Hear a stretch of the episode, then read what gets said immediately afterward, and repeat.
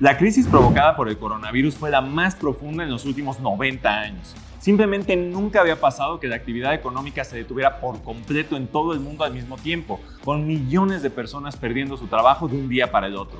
Ray Dalio y otros superinversionistas dicen que es en las crisis cuando mejor se puede entender el sistema económico.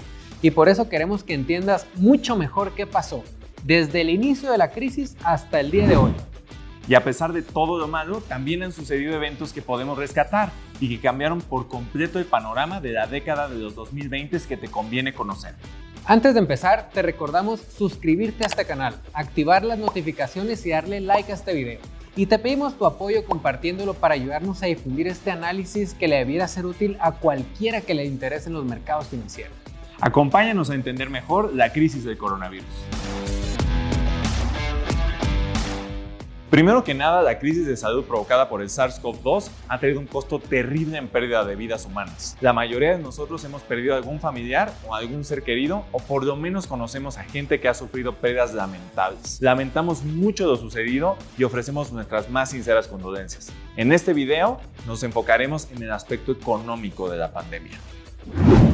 La crisis del alto total provocada por el COVID-19 ha traído enormes costos al mundo. El Fondo Monetario Internacional estima que la carga financiera global para enfrentar a la crisis fue de más de 24 billones de dólares, 24 trillions, en donde 15 provienen de endeudamiento por parte de los principales gobiernos alrededor del mundo y 9 vienen de creación de dinero por parte de los principales bancos centrales. Y eso solamente en el 2020. 24 trillions es un poco más del 25% del tamaño de la economía global. Y para darnos una idea del tamaño y la magnitud de esa cantidad de dinero, solo con 1.7 nos podríamos comprar los bienes raíces de todo Manhattan. O sea que con los 24 lo podríamos comprar 14 veces. El costo de vida humana también ha sido terrible con más de 4.5 millones de muertes alrededor del mundo víctimas del SARS-CoV-2 y más de 200 millones de contagios registrados en tan solo 20 meses. Pero ¿cómo empezó todo esto? Después de un 2019 muy turbulento por la guerra comercial de Donald Trump contra cualquiera que se la atravesara, todo se calmó en noviembre gracias a los acuerdos logrados con China y estamos pasando por un momento de reaceleración económica que llevó a los principales índices accionarios globales a nuevos máximos históricos. Pero desde finales de diciembre ya habían sido reportados casos de una enfermedad respiratoria muy similar al SARS que también surgió en China en 2002 provocando alertas alrededor del mundo. El 11 de enero de 2020 se reportó de manera oficial la primera muerte en China por un nuevo coronavirus. Y a partir de ahí, los reportes de casos en Wuhan, la ciudad china que fue el epicentro de la crisis, comenzaron un crecimiento exponencial. Fue el 13 de enero que la bolsa china tocó su máximo antes de la crisis. Y para el 23 de enero, Wuhan se convirtió en la primera ciudad del mundo en entrar en un alto total. Todos a encerrarse a sus casas por la saturación que ya se empezaba a ver en los hospitales y donde simplemente no había capacidad suficiente para atender a tantas personas con respiradores artificiales. La única alternativa en ese momento para contener la propagación del virus era imponer medidas de aislamiento extremas. El gobierno chino fue muy criticado en ese momento por quitar la libertad de movimiento a sus ciudadanos, pero esta medida terminaría siendo impuesta en casi todo el mundo con el paso del tiempo. Para el 31 de enero, las acciones chinas ya habían caído cerca del 12% desde el pico mientras que el Standard Poor's 500 solo había caído 3% en esos días, que coincidió con la declaración de emergencia sanitaria por parte de la Organización Mundial de la Salud. En ese momento ya empezaba a circular información más detallada de la enfermedad y organizaciones como la Universidad de Johns Hopkins ya rastreaba la evolución de casos en el mundo de una manera muy sofisticada y podíamos ver a detalle cerca de 10.000 casos totales diagnosticados solamente en China. Pero todavía nadie sabía qué tan grande iba a ser el impacto para la economía global porque nadie sabía bien a qué nos estábamos enfrentando. Después de eso, todavía los mercados globales llegaron a nuevos máximos mientras empezaban a haber casos en Europa, que se convertiría en el nuevo epicentro de la enfermedad. Para este momento, la bolsa continuaba subiendo, sin importar cualquier especulación sobre el posible impacto que se venía. Y fue el 19 de febrero que el SP marcó su máximo previo a la crisis de 3.393 puntos, justo cuando ya teníamos casos reportados en casi todo el mundo. En esos momentos, los gobiernos se negaban a responder de manera contundente contra la crisis y ya algunos economistas empezaban a ponerse verdaderamente nerviosos con lo que podría llegar a pasar, mientras otros negaban rotundamente a tomar en cuenta cualquier efecto negativo que el COVID podría provocar en la economía. Alrededor del mundo fueron muy pocos los gobiernos que cerraron sus puertas de forma preventiva, permitiendo que el virus se esparciera por todos lados. En los siguientes días empezarían a salir datos de encuestas económicas que apuntaban una fuerte contracción mientras el virus se multiplicaba con ritmo exponencial. El 20 de febrero finalmente empezó a entrar el miedo de los mercados financieros, cuando el S&P sufrió su primera pérdida de apenas 0.3% que marcaría el inicio de una de las caídas más rápidas de la historia para los índices accionarios globales. El 23 de febrero se empezó a poner más seria la cosa, con el primer brote de casos en una gran ciudad europea, que se dio en Milán, en Italia. Y el 29 de febrero, Estados Unidos declaraba apenas su primera muerte provocada por el nuevo coronavirus. Todo esto mientras el virus continuaba multiplicándose. Para el final de ese mes, ya se habían registrado 86 mil casos alrededor del mundo. Te iremos explicando el impacto en los mercados con la pérdida acumulada del Standard Poor's 500 tomando como referencia el nivel del 19 de febrero, que fue el nivel máximo antes de la crisis. Al final de ese mes, el mercado ya iba 12% abajo en tan solo 7 días hábiles, pero lo peor estaba apenas por venir. El 9 de marzo amanecimos con la noticia de que aún con la menor demanda global de energéticos, principalmente por la reducción importante en el número de vuelos alrededor del mundo, los países líderes de producción del petróleo no habían llegado a ningún acuerdo sobre qué hacer con la producción y al contrario, Rusia decidió aumentar la producción en el peor momento de la historia. Esto tiró los precios del petróleo más de 25% en un solo día, provocando que el Standard Poor's cayera 7.6 más solamente en ese día. Y las consecuencias sociales también empezaban a darse. El 11 de marzo la NBA fue la primera liga deportiva que anunció la suspensión de su temporada regular, mientras los casos ya eran 126 mil alrededor del mundo. En este momento Nueva York empezaba a tomar relevancia por el des despegue de los casos, lo que provocó una ola de cierres en la economía, impactando nuevamente los mercados que el jueves 12 de marzo sufrieron una caída adicional de 9.5%. Fue el siguiente lunes que probablemente el actor más importante del mercado empezó a hacer su aparición de forma más fuerte, Jerome Powell el presidente de la Reserva Federal de Estados Unidos, que es la institución que se encarga de la creación y control de la moneda más importante del mundo, el dólar estadounidense. El 15 de marzo, la Reserva Federal anunció que aplicaría sus dos principales herramientas para manejar la política monetaria al mismo tiempo. Primero bajaron las tasas de interés a 0%, con lo que se buscaba estimular al crédito y a la economía, y al mismo tiempo anunciaron un impulso de 700 mil millones de dólares en los próximos meses sin dar muchos detalles adicionales. Aunque esta fue una reacción sin precedentes, no fue suficiente para los mercados, que continuaron cayendo conforme la situación a nivel global se ponía mucho peor. El 16 de marzo, aún con esos estímulos, el S&P cayó casi 12% en un solo día, el peor día de toda la crisis. Esto al mismo tiempo que llegamos a 184 mil casos totales y 7 mil muertes en el mundo. Había pasado apenas mes y medio de que se había registrado el primer caso de manera oficial y el COVID ya era una pandemia sin precedentes. En ese momento todo era rojo en los mercados y hasta las más sólidas empresas del mundo cayeron más de 10%. Apple 13% abajo, Microsoft 15%, Facebook 14%, Google 12%. Los principales bancos mínimo caían 15% y algunos más de 20% todo en un solo día. Y después de llegar a esa cifra tan mala de 7.000 muertes totales, fue que finalmente comenzaron las restricciones a los viajes entre Estados Unidos y Europa, con lo que todo apuntaba a un encierro total alrededor del mundo que sí terminaría por concretarse en unas semanas más. Y mientras tanto, los mercados seguían en caída libre. Para el final de esa semana, el Standard Poor's había caído ya 32%, marcando un nuevo récord de la caída de 30% más rápida de toda la historia. Y el miedo andaba con todo tanto para nuestra salud física como por la crisis que iba a provocar que el mundo se detuviera en seco. Ese miedo era visible también hasta en las compras de pánico que dejaban vacíos a muchos supermercados alrededor del mundo. Pero el evento más importante para detener la crisis financiera que estaba pasando en los mercados ocurrió el lunes 23 de marzo el día que tocó fondo el Standard Poor's 500. Por la mañana, en un acto prácticamente heroico, la Reserva Federal anunció que inyectaría dinero ilimitado a los mercados financieros para detener la crisis, el llamado quantitative easing, pero esta vez sin un monto definido. Básicamente anunciaron una inyección infinita de dinero en el sistema financiero de ser necesario. Ese día el mercado llegó a los 2.191 puntos, el peor nivel de la crisis. Eso quiere decir que si tú hubieras invertido mil dólares el 19 de febrero en un ETF que replicara el Standard Poor's 500, en un poco más de un mes hubieras tenido solamente 650 dólares. Y es justo ahí, en el peor momento del miedo, que se cometen los peores errores al invertir. Las ventas de pánico. Porque nunca volveríamos a ver al mercado en un nivel tan bajo durante el resto de la crisis. Más bien, ese era el mejor momento para invertir. Como decía uno de los más grandes inversionistas de toda la historia, John Templeton, el punto de máximo pesimismo es el mejor momento para comprar.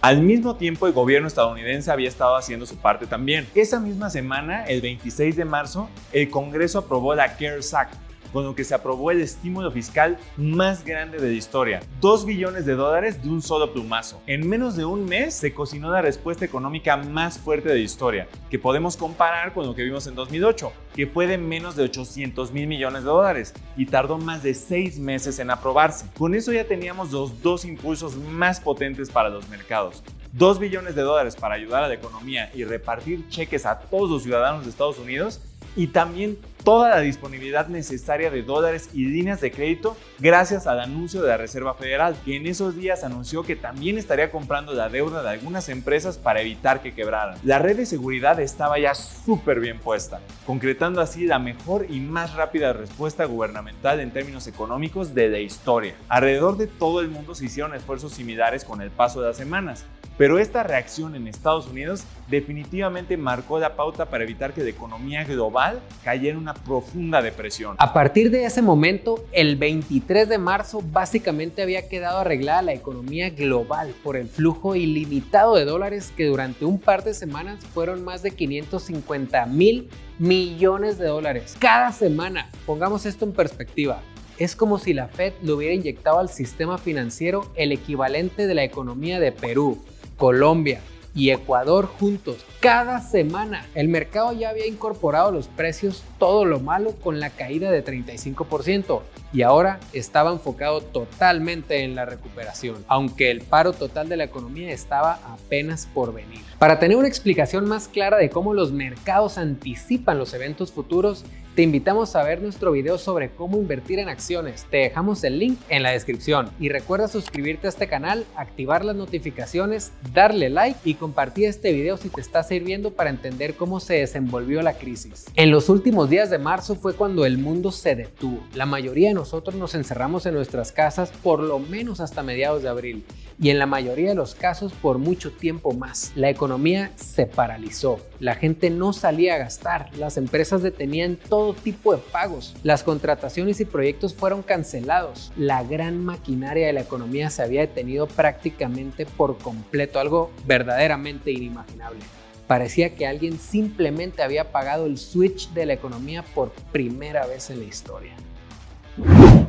Y veamos cómo esto iba sucediendo en diferentes industrias. Distintas instituciones comenzaron a publicar información para que pudiéramos ver cómo se desenvolvía la crisis. Open Table, que nos ayuda a hacer reservaciones en restaurantes alrededor del mundo, hizo públicos los datos de los cambios en reservas de mesas, que entre marzo y abril de 2020 tuvieron cero registros durante 37 días seguidos. Parálisis total y absoluta. Definitivamente la industria de restaurantes ha sido una de las más afectadas por la crisis de movilidad. También el gobierno de Estados Unidos empezó a publicar diariamente el número de pasajeros que pasaban por sus aeropuertos que también prácticamente se desfumaron. Pasaron de volar diariamente un promedio de poco más de 2 millones de personas a tan solo 90 mil, una caída de más del 95% en pasajeros. Las aerolíneas también han sufrido lo peor de la crisis y muchas han necesitado apoyos gubernamentales solamente para sobrevivir. Por último, Google hizo público su reporte de movilidad global, que permite seguir el movimiento de las personas en todo el mundo a un nivel de detalle increíble. En promedio, en su peor momento, la movilidad había disminuido casi 70% en el mundo entero el 13 de abril. datos que hasta la fecha no se han recuperado por completo. Seguir todos estos datos era clave para gestionar portafolios de inversión, porque en ese momento ayudaban a evaluar la recuperación de la economía en tiempo real. Sin importar todo esto, ese mismo 13 de abril que tocaba fondo la crisis de movilidad, el Standard Poor's ya había subido 23% desde su mínimo de marzo, justo por la anticipación de la recuperación global. El 29 de abril, Estados Unidos anunció la operación Warp Speed, una asociación del gobierno con empresas privadas para financiar la investigación y producción masiva de tecnología de detección y vacunas contra el COVID-19, a la que le destinaron 10 mil millones de dólares, un financiamiento clave para que se pudieran crear vacunas contra la enfermedad en tiempo récord. Pero todavía no terminaba la crisis económica. El 30 de julio, Estados Unidos reportó su peor contracción trimestral de Producto Interno Bruto de la historia, una contracción económica para el segundo trimestre del 2020 de 32.9% anualizado, simplemente horrible, probablemente el peor trimestre en términos económicos de la historia de la humanidad. En la primera mitad del año, o sea, tomando en cuenta también el primer trimestre del año, las principales economías habían han caído en promedio 25% de forma anualizada. Estados Unidos 19, Europa 26, Colombia 31, México 32 y la India, que fue de los países más afectados, cayó 44%, solo por mencionar algunos. Una rapidez y profundidad nunca antes vista. Aún con estas noticias, en esa misma fecha el Standard Poor's había subido ya 45% desde su mínimo y se encontraba ya solamente 4% abajo del máximo de febrero, con lo que seguía demostrando que el foco del mercado estaba totalmente puesta en la recuperación económica. Y entre las diferentes empresas estaban pasando cosas también muy interesantes. Se veía ya claramente la diferencia entre ganadores y perdedores de la crisis. Las empresas de tecnología en general se beneficiaron mucho por la necesidad que tuvimos todos de mantenernos conectados y de incorporar todo tipo de servicios digitales a nuestra vida diaria. Eso provocó que las empresas tecnológicas en esa misma fecha ya estuvieran 7% arriba de sus máximos históricos previos a la crisis. Pero también estaba la otra cara de la moneda, las empresas que vieron cómo su negocio se detuvo por completo, como las aerolíneas,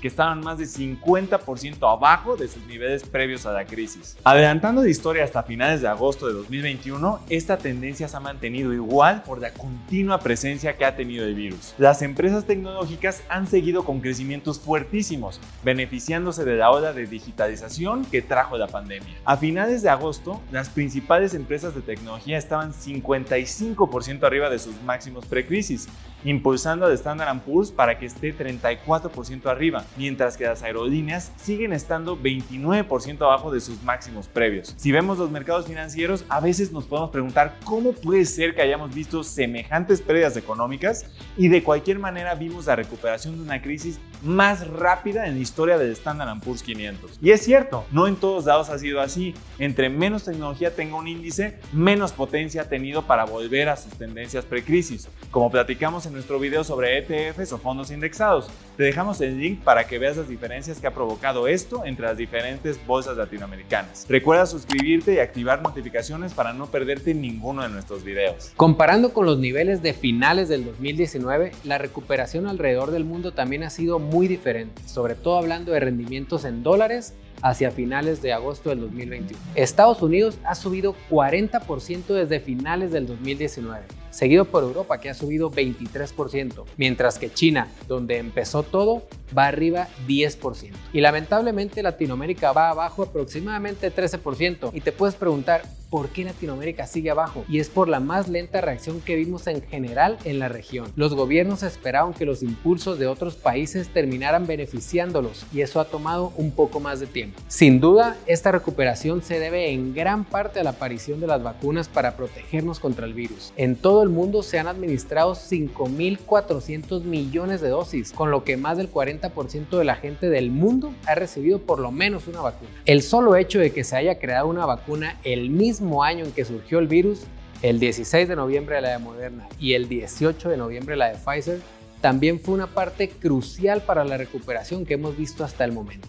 Esta crisis pudo haber sido mucho peor en términos económicos y afortunadamente los gobiernos y las bancas centrales del mundo pagaron el precio rápidamente no esperando a que la crisis nos consumiera para terminarse endeudando incluso más de lo que ya hicieron, pero de manera preventiva. Y no podemos negar tampoco que esta crisis también trajo algunas cosas buenas. En tan solo unos meses vimos una digitalización del mundo impresionante, que de otra manera probablemente nos hubiera tomado décadas en realizar. Se espera que esto se traduzca en grandes incrementos en productividad alrededor del mundo, que cada vez se pueda hacer más con menos gracias al incremento en poder de cómputo. Los avances médicos también son muy relevantes y la cooperación global para enfrentar la crisis también mostró lo mejor de la humanidad, en un momento en que las mentes más brillantes del mundo se enfocaron a cuidarnos a todos. Muchos economistas se refieren a la recuperación económica que estamos viviendo como una recuperación en forma de V porque la economía cayó y se recuperó de forma simétrica, algo que no es muy normal porque normalmente es más rápida la caída que la recuperación. Otros mencionan que la recuperación es en forma de K,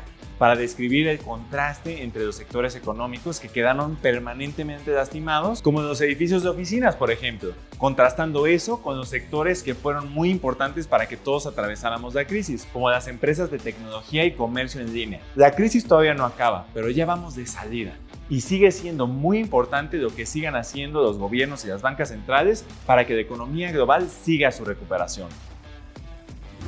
Durante la crisis pasó algo que probablemente nunca nadie había pensado que podía pasar. El 20 de abril del 2020, los precios del petróleo fueron negativos, tal como lo oyes. El alto total del consumo del petróleo y sus derivados provocaron que alrededor del mundo te pagaran a ti por llevarte un barril de petróleo. El precio mínimo intradía fue de menos 40 dólares por barril en los mercados de futuros. Un ejemplo en Latinoamérica fue Pemex en México, que ese día te pagaba 7 dólares por llevarte un barril de petróleo. ¿Y por qué pasaba esto? Porque almacenar el petróleo implica costos altísimos, al igual que detener su producción, llevando una urgencia a los productores de deshacerse de los barriles que no había en dónde guardarlos. Apuesto que esto nunca va a volver a suceder. Entender las crisis económicas nos lleva a todos a ser mejores inversionistas. Esperamos que en este video hayas aprendido algo nuevo sobre cómo ocurren las crisis económicas para que estés más preparado para las crisis que inevitablemente vendrán en el futuro, seguramente por situaciones tan inesperadas como lo fue el coronavirus. Si ese es el caso, te invitamos a suscribirte a este canal, a activar las notificaciones, darle like a este video y compartirlo con quien le interese saber más de los mercados financieros y la economía. Hicimos nuestro mejor esfuerzo por resumir lo más importante del aspecto financiero de la crisis pero déjanos en comentarios cualquier duda que sigas teniendo. Y recuerda, siempre es un buen momento para empezar a invertir. Soy José Segarra. Yo soy Oscar López. Hasta la próxima.